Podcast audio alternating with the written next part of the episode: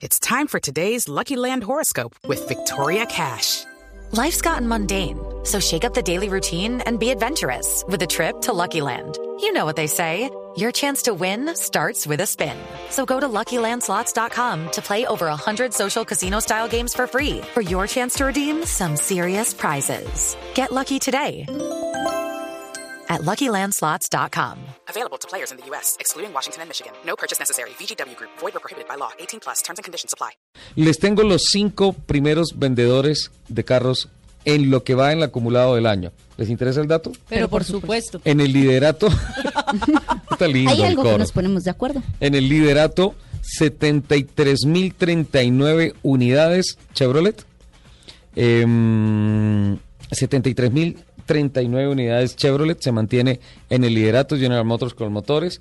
Este sería, si cierra así, el año 27 de líder en ventas en el mercado en el país.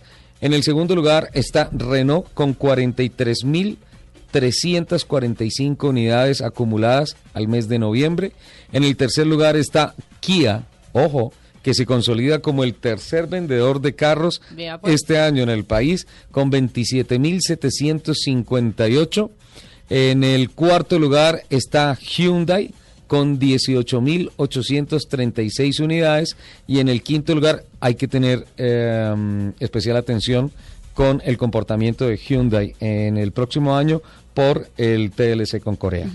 Yo creo que vienen cosas para interesantes. ellos el, el objetivo de este año era quedar terceros, ¿no? Sí, pero o sea no que deben venir, bueno, no, no lo alcanzan porque tendrían Kia se les eh, a pesar de que son filiales tecnológicas en el mundo Kia está con 27.758 acumuladas a noviembre y Hyundai 18.000 le quedan eh, más o menos 9.000 unidades que no las va a poner en el mes de diciembre. Me encantaría equivocarme, ¿no? bueno, pero no sé. creo que Ahí está la apuesta.